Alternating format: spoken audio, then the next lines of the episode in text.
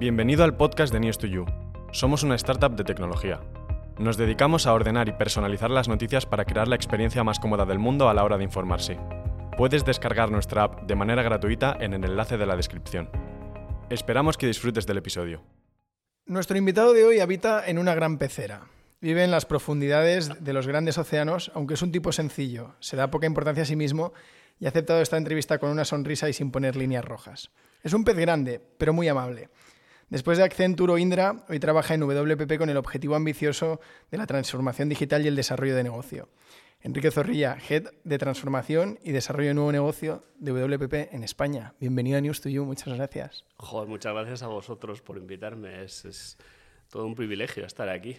La gente verá que eres un tipo muy sencillo, em, pero bueno, no tenemos habitualmente a gente que ocupe cargos de gran relevancia en, en multinacionales.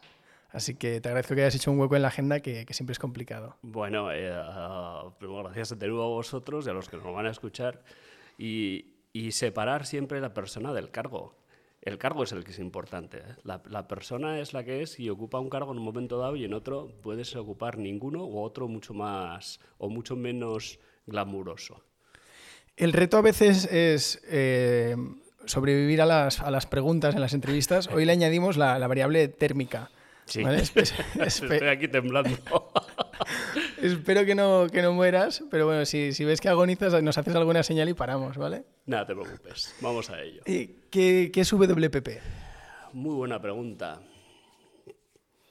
Pues mira, le hemos dedicado tiempo en el último año a, a pensar eh, cuál es el reposicionamiento de WPP, ¿no? Porque el, el sector está absolutamente revolucionado entendiendo como sector de WPP algo tan amplio como la comunicación y la transformación.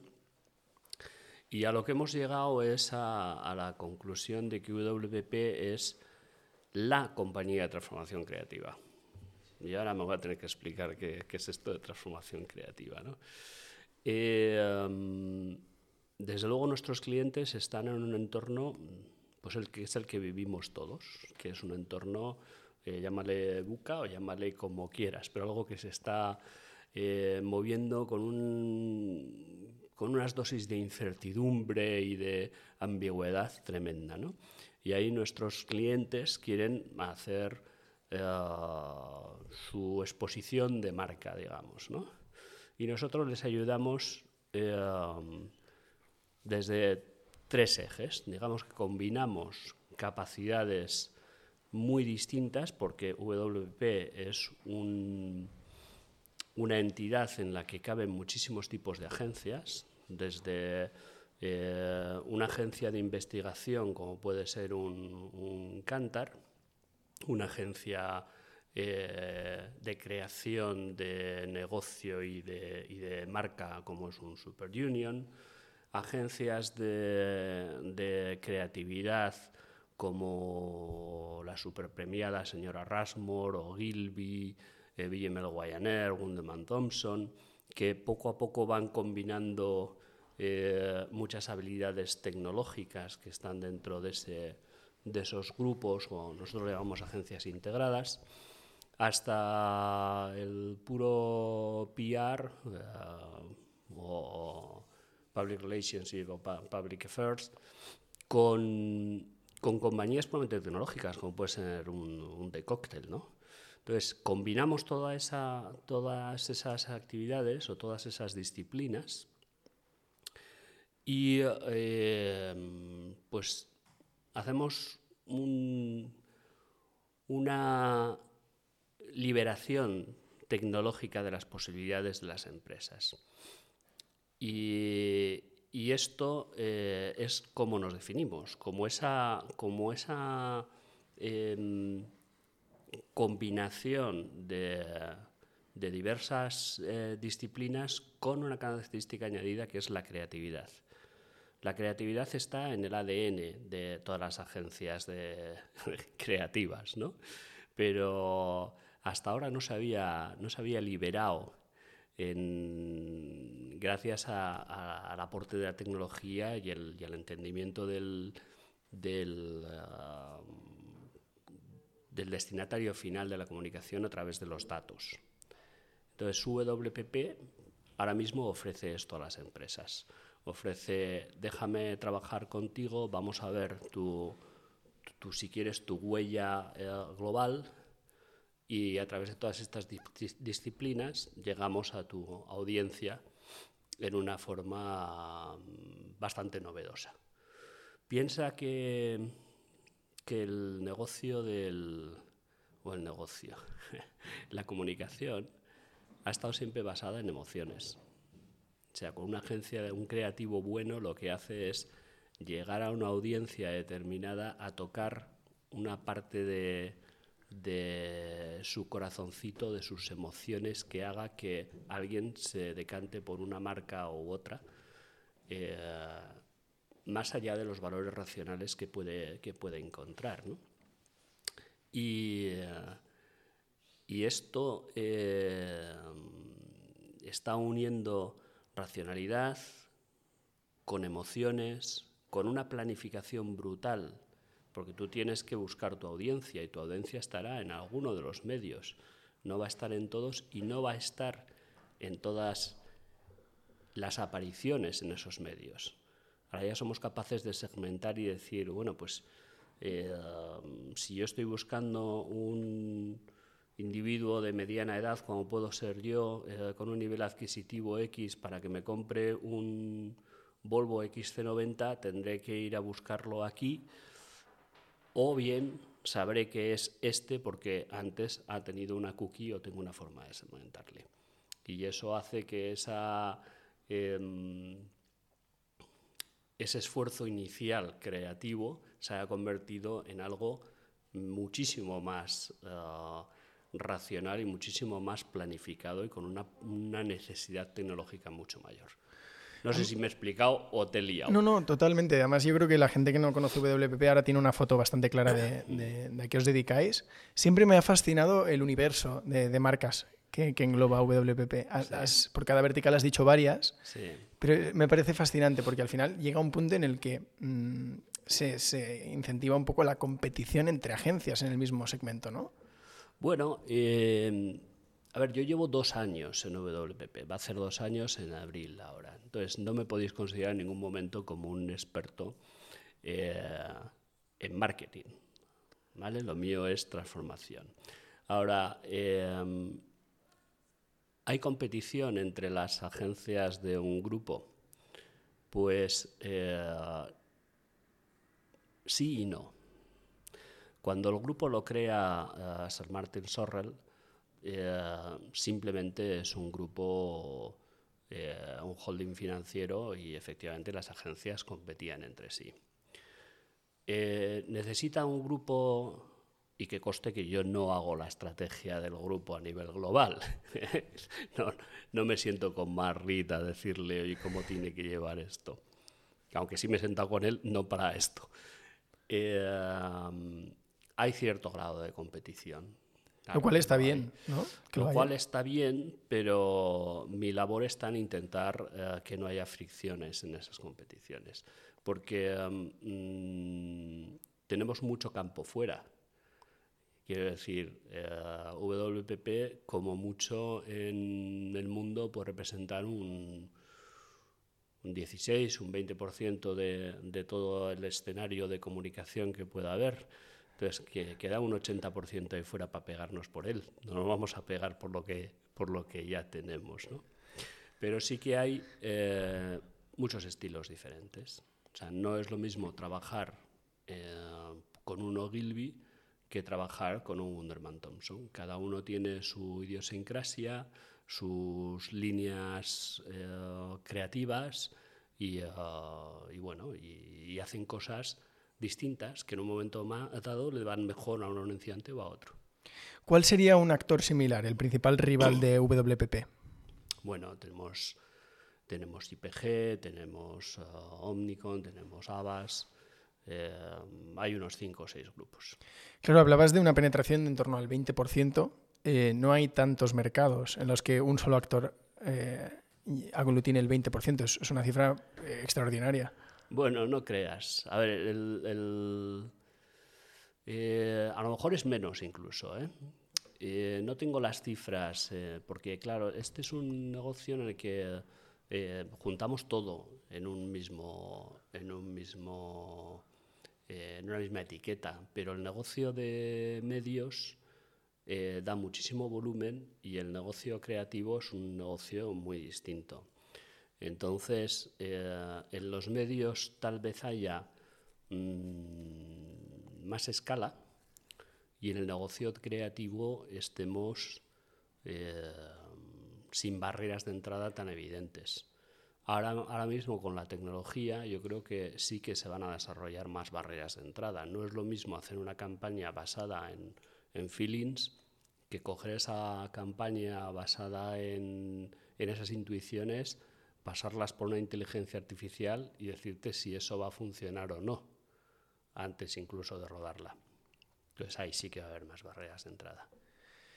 Em, ahora cuando comentabas los servicios que ofrecéis, a mí me surgía la idea, yo pensaba, qué, interesante sería crear un proyecto de emprendimiento dentro de WPP, crear, crear startups eh, y dedicar recursos y, tiempo de nuestros servicios a lanzarlas e ir validando modelos de negocio, porque si eventualmente una startup se convierte en un proyecto rentable, pues el, margen es brutal para el grupo y, y crea una nueva línea de negocio. Claro, claro que se hace.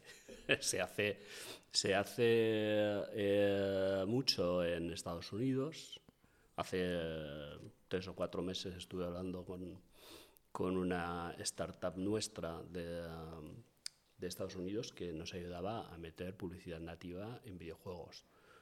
Entonces, eh, hay programas de, de, startups que funcionan tanto a nivel WPP como en alguna de las agencias. Ogilvy en España tiene un, un track importante de, startups que al amparo de, una multinacional como Gilby van, van encontrando su camino. No siempre es fácil, ¿eh?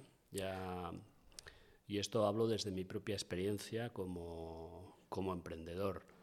Eh, um, nosotros en un momento dado, cuando lanzamos una empresa de de gemelo digital del libro, pero identificando em, eh, ejemplar a ejemplar, no título a título, nosotros podíamos seguir pues, como, como alguien estaba leyendo un libro en su versión digital, volvía a la versión papel, volvía a la versión digital y teníamos toda la data asociada al hecho de, lectura, ¿no? toda la data.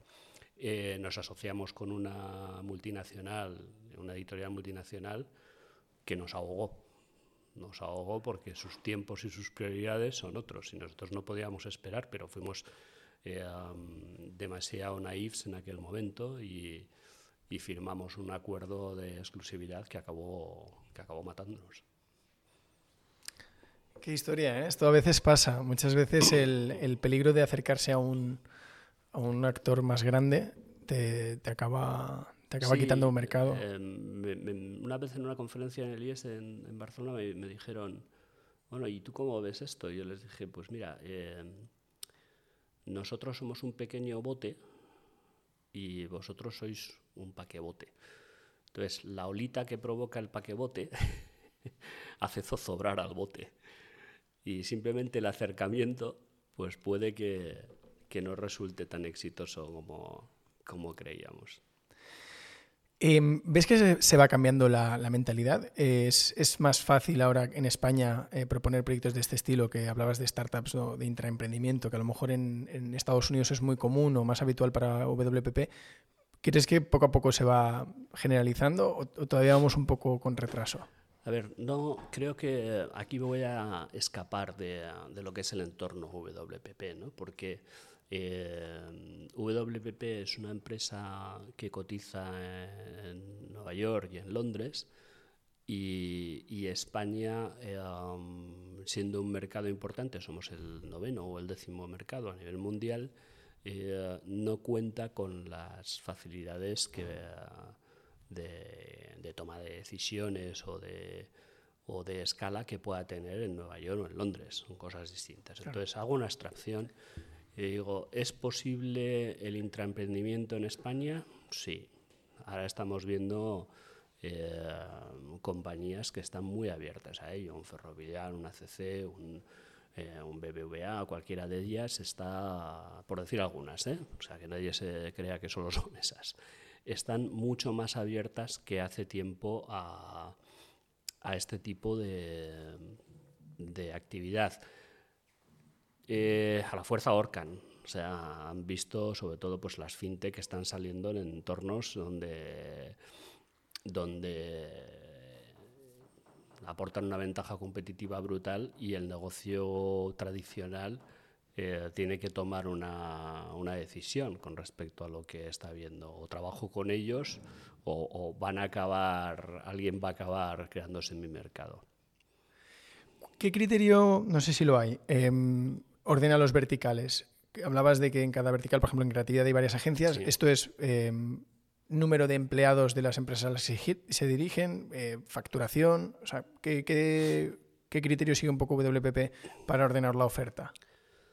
Bueno, eh, la oferta, cuando yo me pongo a trabajar en, una forma de llevar WPP al mercado distinta, eh, yo pienso por un lado en, en, mi cliente, quién es mi cliente, qué me está qué me está exigiendo, qué está pasando en ese cliente, cómo puedo resolver sus necesidades de una manera más integrada, más eficiente, eh, más innovadora, porque el, sector está cambiando mucho.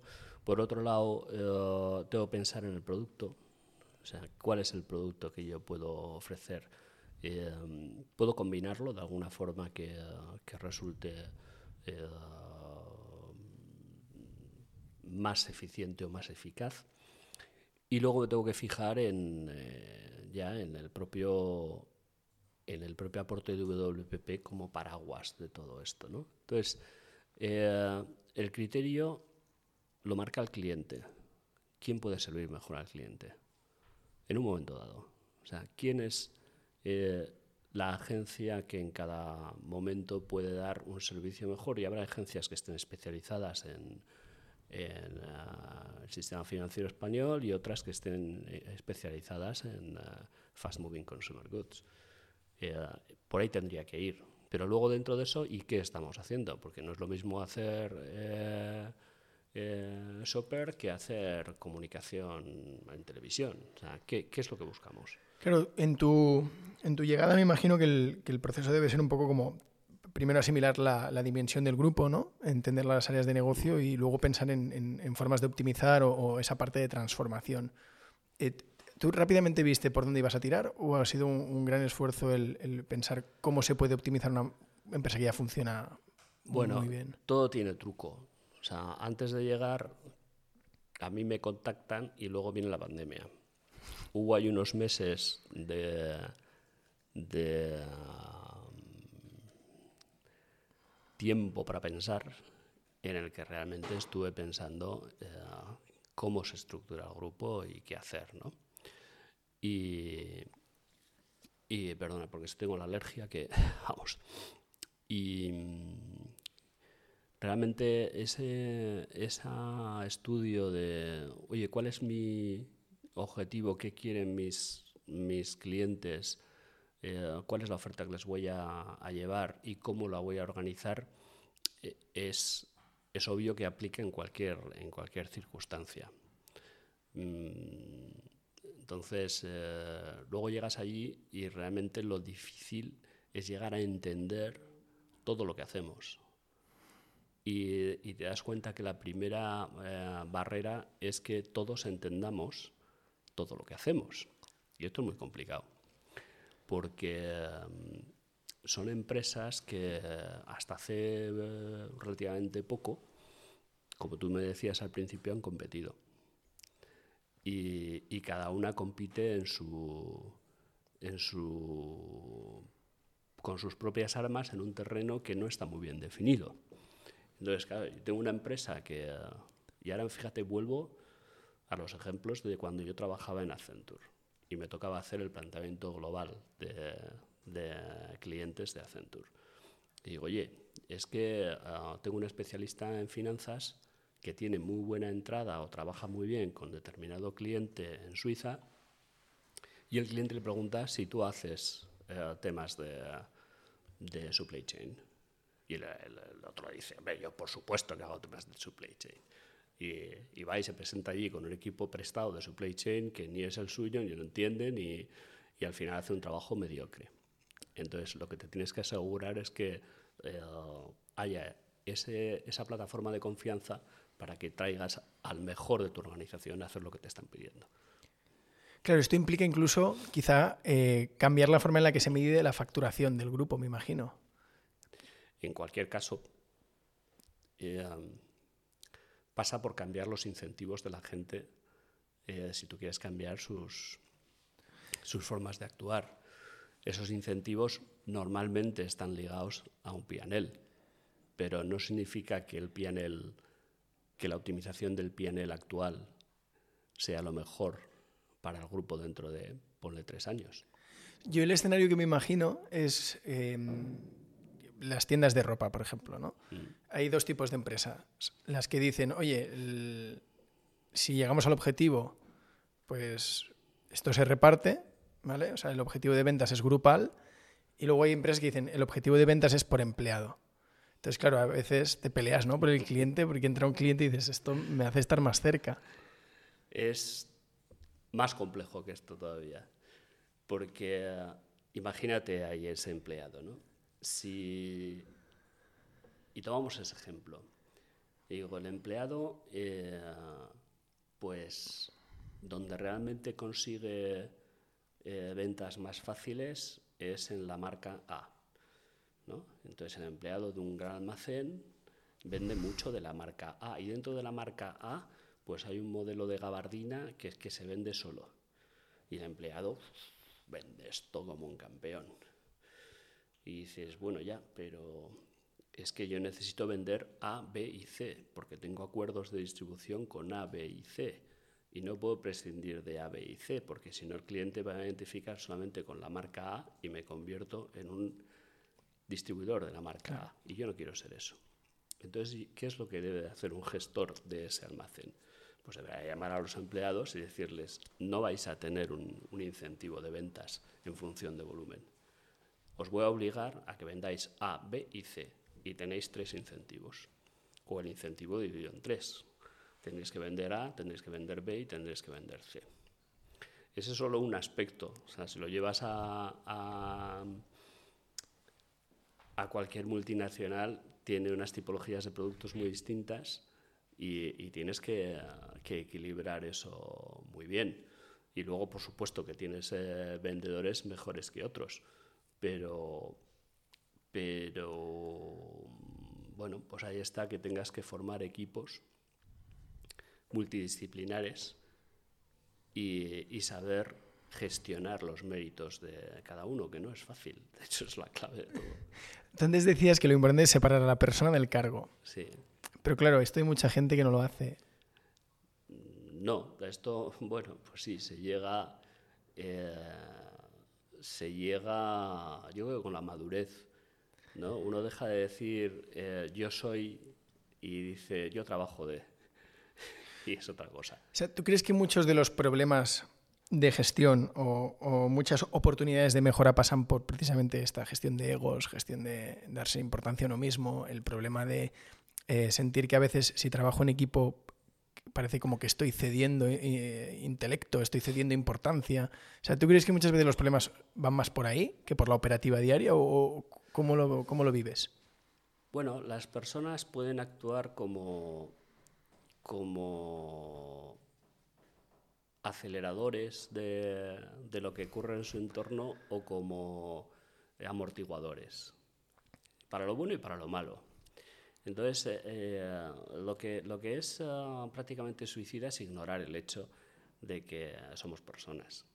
Y, que, y, esto lo han hecho muchas veces, muchas compañías pensaban que, y estoy pensando en mis tiempos de consultor, de cuando yo empecé, Mm, formaban a consultores todos cortados por el mismo patrón. Intentaban que, todo aquello eh, funcionase un poco en la estructura mm, militar, casi de, tiempos de los romanos. ¿no? Estos van a funcionar así porque así les he hecho. Entonces, eh, la estructura militar lo que trata mm, es de desarrollar la obediencia ciega y eh, porque el día que tienes que estar en una trinchera y tocar el silbato tienen que saltar 100 tíos al, campo sabiendo que los pueden matar o que el 50% de las veces lo van a matar.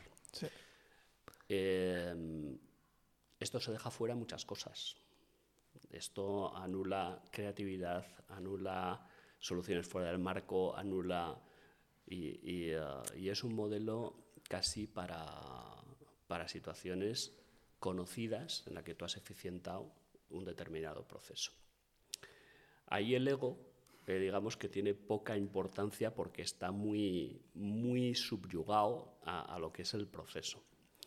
Cuando nos vamos a, arquitecturas eh, de, ejecución más libres, en las que, bueno, vamos a formar un equipo, pero ya aquí este toca el pito, el otro es la flauta y esto es otra cosa y a lo mejor hay que tener una, una apertura eh, a diferentes formas de hacer y cuesta más llevarlo, es mucho más rico, pero los egos salen, lógicamente, y salen con, todavía con más, con más eh, visibilidad.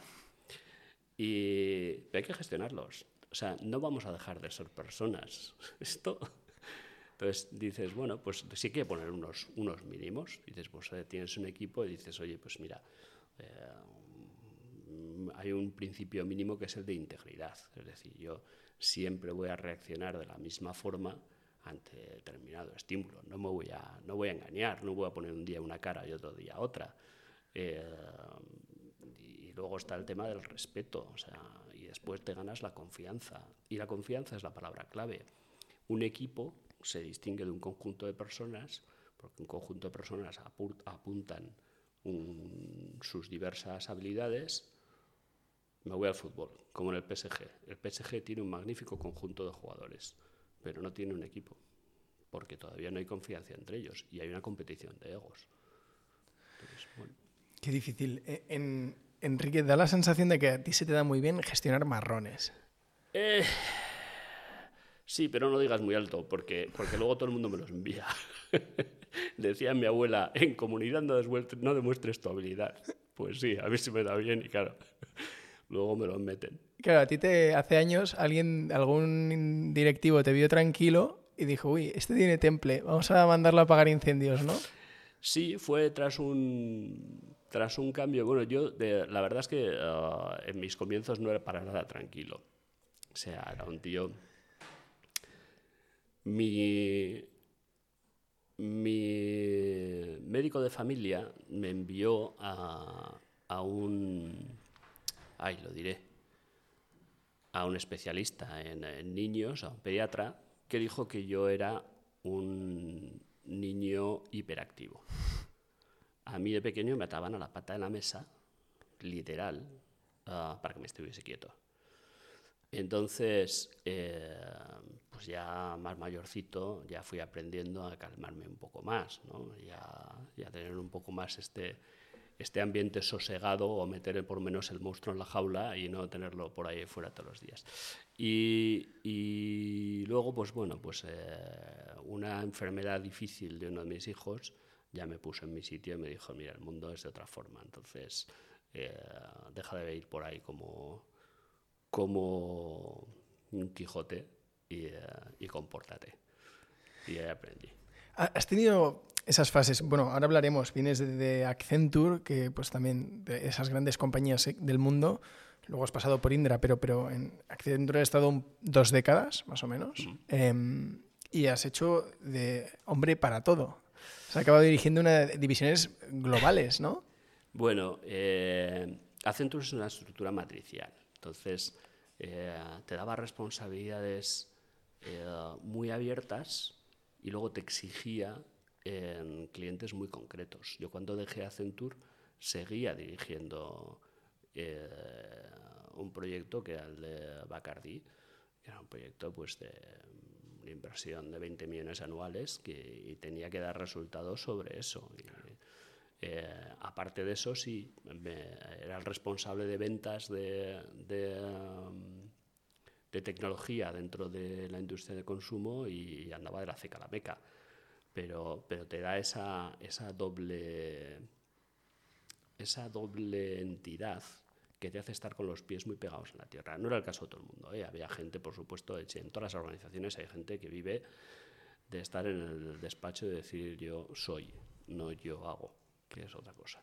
¿Crees que son muy distintas las habilidades que te llevan a ser ejecutivo de alto nivel con respecto a las habilidades que te mantienen a lo largo del tiempo como ejecutivo de alto nivel?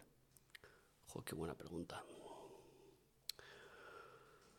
Pues no, no creo que sea demasiado, o sea, es difícil, es difícil eh, llegar, llegar es difícil, necesitas una capacidad de análisis para saber el terreno que pisas, una integridad que es la que mm, hace que tu equipo te siga.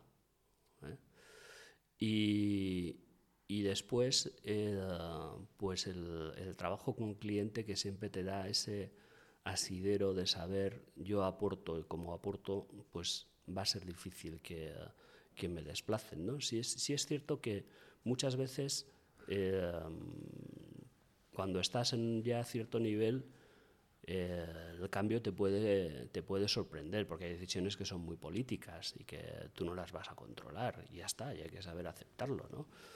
Eh, y luego está otro tema que es la, la edad en organizaciones como, como Accenture o como, o como Indra, eh, a cierta edad todo se renueva. Es muy difícil mantenerse por encima de los 50 años en según qué organizaciones y esto eh, lo viviréis todos. O sea, si, tenéis amigos o conocéis ejecutivos que dicen, bueno, pues es que justo entre los 45 y los 55 todos tienen un cambio importante o casi todos, porque ya eh,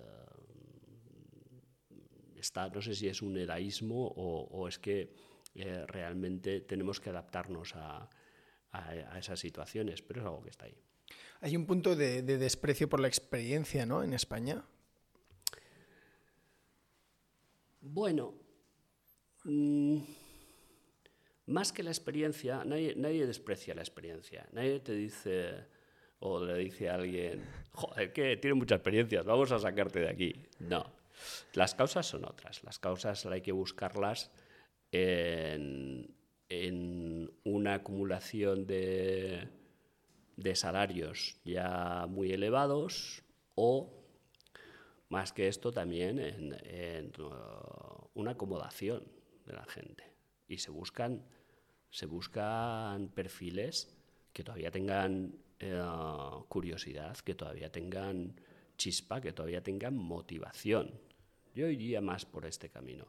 Eh, por eso para mí siempre ha sido em, imprescindible el seguir aprendiendo, el seguir buscando los límites de lo que uno está haciendo, el salir de la zona de confort, el no estar en un despacho, el, eh, mantenerte eh, en contacto con, el negocio, lo que, eso es lo que te protege ante una situación como esa.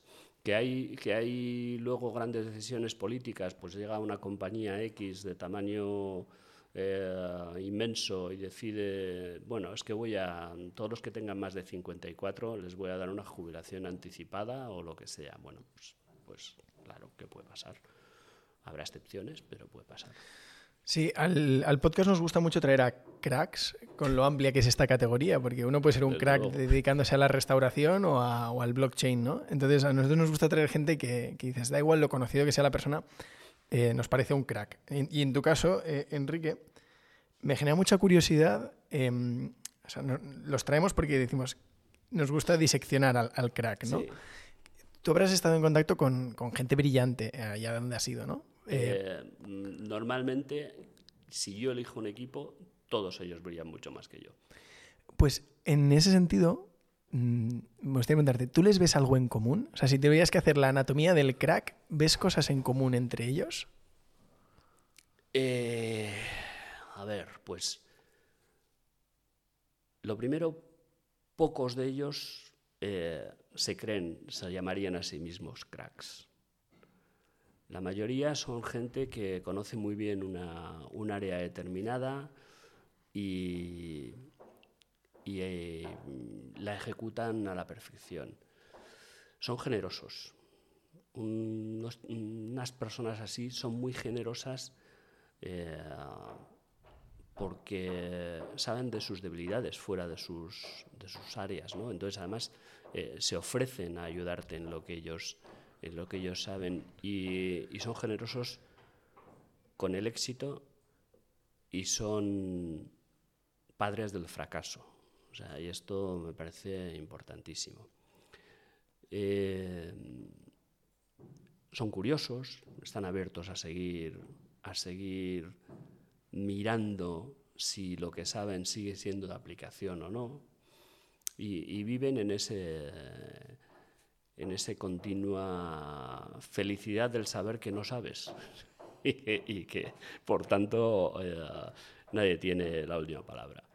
Claro, has hablado varias veces de la curiosidad. Esto em, para nosotros es un, tema eh, clave. O sea, por eso te decía que aquí ha venido eh, gente incluso que, escribe libros sobre, sobre amor. Eh, o sea, quiero decir que la temática del, podcast siempre ha sido muy, muy variada. Em, pero por un tema también de decir, bueno, qué arrogante sería pensar que no tengo nada que aprender sobre este tema, ¿no? al final. Entonces, siempre que vienen invitados nos gusta preguntarle, oye, mm, ¿cómo aprendes? ¿qué, qué estudias, eh, tienes temas predilectos, navegas un poco entre temas aleatorios. ¿Cómo es tu inquietud? Pues eh, mi problema precisamente es la dispersión.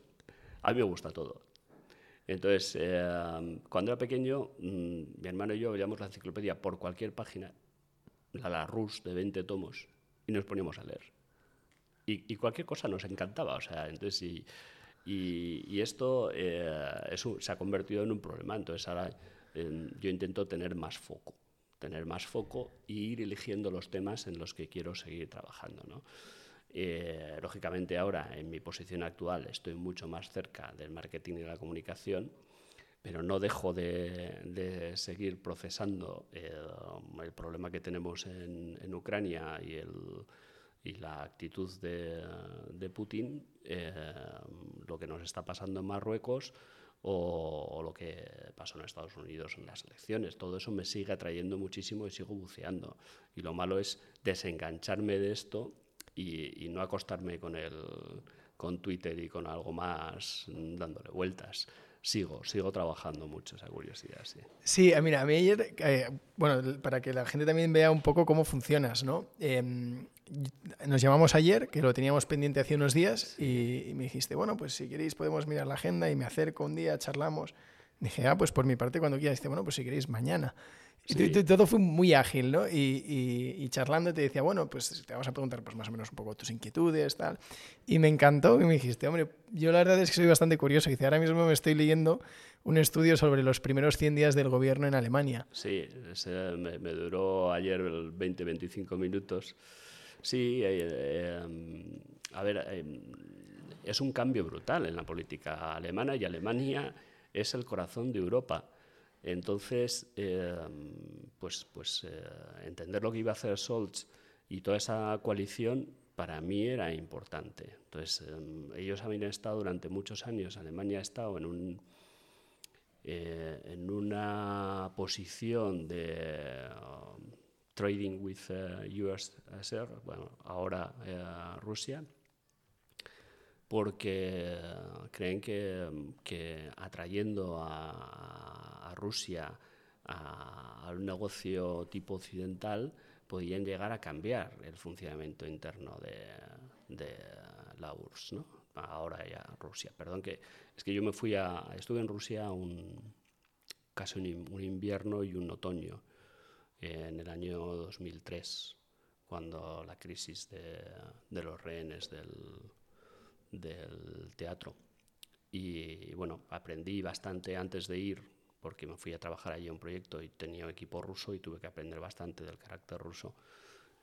Y es, es muy complicado, mucho más complicado de lo que pensamos. Ni Putin está loco, lo que es es malvado, pero no está loco.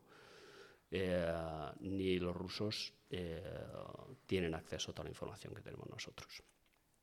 Pero bueno, volviendo al tema de,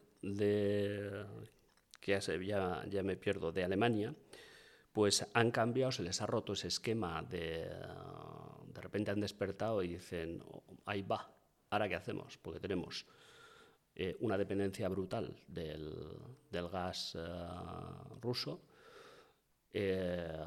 tenemos un compromiso social para ir hacia energías menos contaminantes, hemos cerrado las nucleares, tengo en el gobierno un ministro de Economía y de, y de Desarrollo que es de los verdes y que se enfrenta a este problemón de la dependencia del gas ruso, y a mí me ha llamado la atención que este señor, Habeck me parece que es, o Habeck, eh, ha dicho, bueno, bueno, mm, sí, pero lo primero es la economía. ¿no? Entonces esto, en un entorno como el nuestro, que es tan... Eh, de vaivenes, ¿no? ¿eh? En España no, yo no veo que un, que un ministro, primero no veo un ministro de Economía, lógicamente, que sea de los verdes todavía, pero tampoco veo que un ministro de Economía que fuese de los verdes sea capaz de decir, no, lo primero es la economía, no, no, no la sostenibilidad del planeta, ¿no? Pero eh, Alemania ha reaccionado bien a, a, esto y veremos, veremos qué es lo que sucede, pero es un, es un cambio de política brutal. Claro, y nosotros siempre lo llamamos veneno, ¿no? Eh, de, hay, gente que está envenenada por el, por el aprender, por, por, por descubrir cosas. Y yo cuando colgamos dije, ya, este tío me cae bien, Digo, estaba leyéndose los 100 días del gobierno de Alemania, que es, es, que llegamos ya a un punto en el que cuanto más acotado o más friki, mejor. Porque dices, ostras, pues este debe ser uno de tantos temas, pero la curiosidad es lo que te lleva a abrir claro, eso. pero si tú tienes...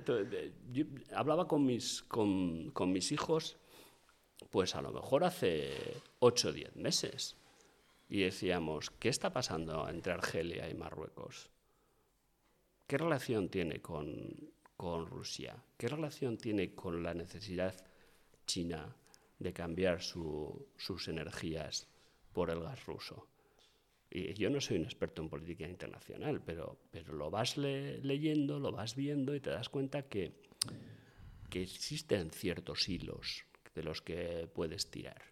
Entonces, mm, me quedo con el análisis de, mm, tertuliano de, de, televisión que dices que Putin es está loco. Y pues, pues a lo mejor no me puedo quedar con eso. ¿no? Sobre todo cometemos el error de tener un, un, primo que, que, fue de Erasmus a Rusia y ya eh, te, te, permites como extrapolar y hacer una radiografía del carácter ruso en base a lo que te contó tu primo. Sí, eh, yo, yo, lo que he visto, bueno, yo estuve, ya que te he dicho, estuve allí, pero, pero de todas formas, antes de ir, eh, me leí unos cuantos libros sobre ellos y después de ir sigo pensando en, cómo va cambiando el, carácter ruso. Y, luego, eh, eh, ayer también veía otro artículo que me gustaba mucho que era sobre una, una frase que es bastante famosa, que es, el mapa no es el territorio. El mapa es una representación abstracta de un territorio. Lo cual, si tú crees que por tener el mapa dominas el territorio, estás equivocado te encontrarás que el mapa es la conceptualización que alguien ha hecho de algo. hay que seguir bajando. Qué interesante. Oye, entrando, que estamos hablando más de, temas extralaborales. Em, claro, cuando, cuando uno tiene una trayectoria en la que poco a poco sus responsabilidades van subiendo, em, pues también tu, equilibrio entre vida y trabajo se complica, porque al final pues, asumes unas, eh, responsabilidades que antes no tenías. ¿Cómo has gestionado toda esta parte de conciliación a lo largo de, este tiempo?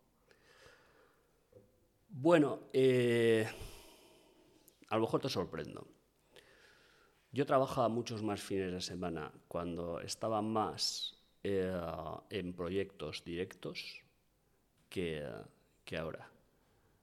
Ahora a lo mejor eh, tengo más presentismo en mi casa pero además me he puesto barreras. Yo preparo la cena todos los días. ¿Te, gusta cocinar? Me encanta cocinar. Me encanta cocinar porque es la recompensa inmediata. No es el trabajo de, de, proyectos que dices, bueno, vamos a ver cómo esto cómo evoluciona, dentro de siete meses lo mido, lo más. No, no. Yo cocino, tengo los ingredientes, lo pongo, lo hago y lo disfruto al momento, o mi familia lo disfruta al momento, ¿no? Entonces es una recompensa inmediata. Y ese, ese espacio me lo he reservado, rara vez rompo esa, esa rutina. Bueno, eh, hubo temporadas en las que viajaba muchísimo, la temporada de Indra estaba yéndome cada 10 días a, a Latinoamérica, a cualquier país de allí, intentar hacer mi trabajo allí, pero, pero sí es cierto que una mayor responsabilidad no tiene por qué implicar eh, una mayor uh, dedicación de, de horas y de tiempo. Ese es, ese es un arte al que mucha gente dedica la vida entera, ¿eh? Sí, sí. Eh, hombre, a lo mejor ahora resulta que me estoy cerrando 10.000 puertas en 10.000 sitios, ¿no? Porque dicen, joder, este tío y tal. Y digo, no, pero bueno. Que este quiere cenar en casa, este no lo llamamos, ¿no? Sí, sí. A ver, sigo, sigo, si hay temas que hay que acudir, pues lógicamente uno, mi contrato dice que yo tengo una disponibilidad 24 por 7 con, con mi empresa.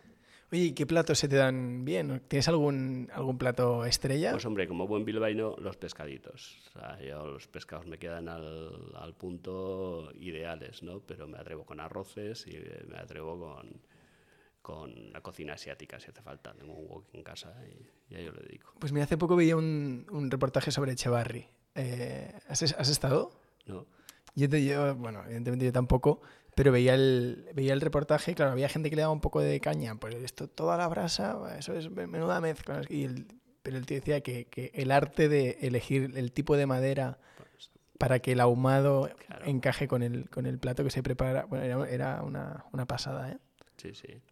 Eh, eh, pues es un hombre que ha dedicado toda su vida a eso. ¿no? Entonces se nota, se nota que sabe y ya está. Y, y no le pidas que te haga una paella, porque a lo mejor es de- no le sale bien, pero, pero la brasa la maneja como nadie. Bueno, esto es lo que, lo que dicen a veces. Yo no soy inteligente, soy listo en algunos segmentos e intento no salirme de esos segmentos. Yo les digo a mis hijos, tened cuidado porque en esta vida los inteligentes trabajamos para los listos. Ostras, qué bueno. Como me imagino que en, en- en tu caso a veces corres el riesgo de, de- de ser muy exigente con, con los hijos. Alguien a quien le va muy bien es inevitable como intentar lo mismo con sus hijos, pero claro, Bueno, yo les dejo. Mis hijos tienen una. Yo tengo dos chicos. Un chico de, de 12 y una chica de 17. Eh, los dos tienen un aspecto creativo muy importante. Entonces, la mayor canta y canta muy bien. Y, y el pequeño baila. Y baila muy bien. Aparte de eso, tienen unas notas estupendas y. pues se desenvuelven estupendamente. Pero sobre todo he intentado que, que, sean abiertos, que tengan amigos de todos los, colores, perdón si no es correctamente, la expresión no es políticamente correcta, de todas las eh, ideologías, de todos los esquemas y, y que hablen muchos idiomas, porque, porque la vida eh, se disfruta mucho más cuando uno entiende al que está delante y no le tiene miedo. Entonces, para mí eso es ser, ser inteligente y lo que les pido. A lo mejor ninguno va a ser el, eh, el Zuckerberg o, o el próximo gurú de nada, pero, pero lo que aspiro es a que sean felices. ¿qué tal esquían? Esquían bien ya, ¿no?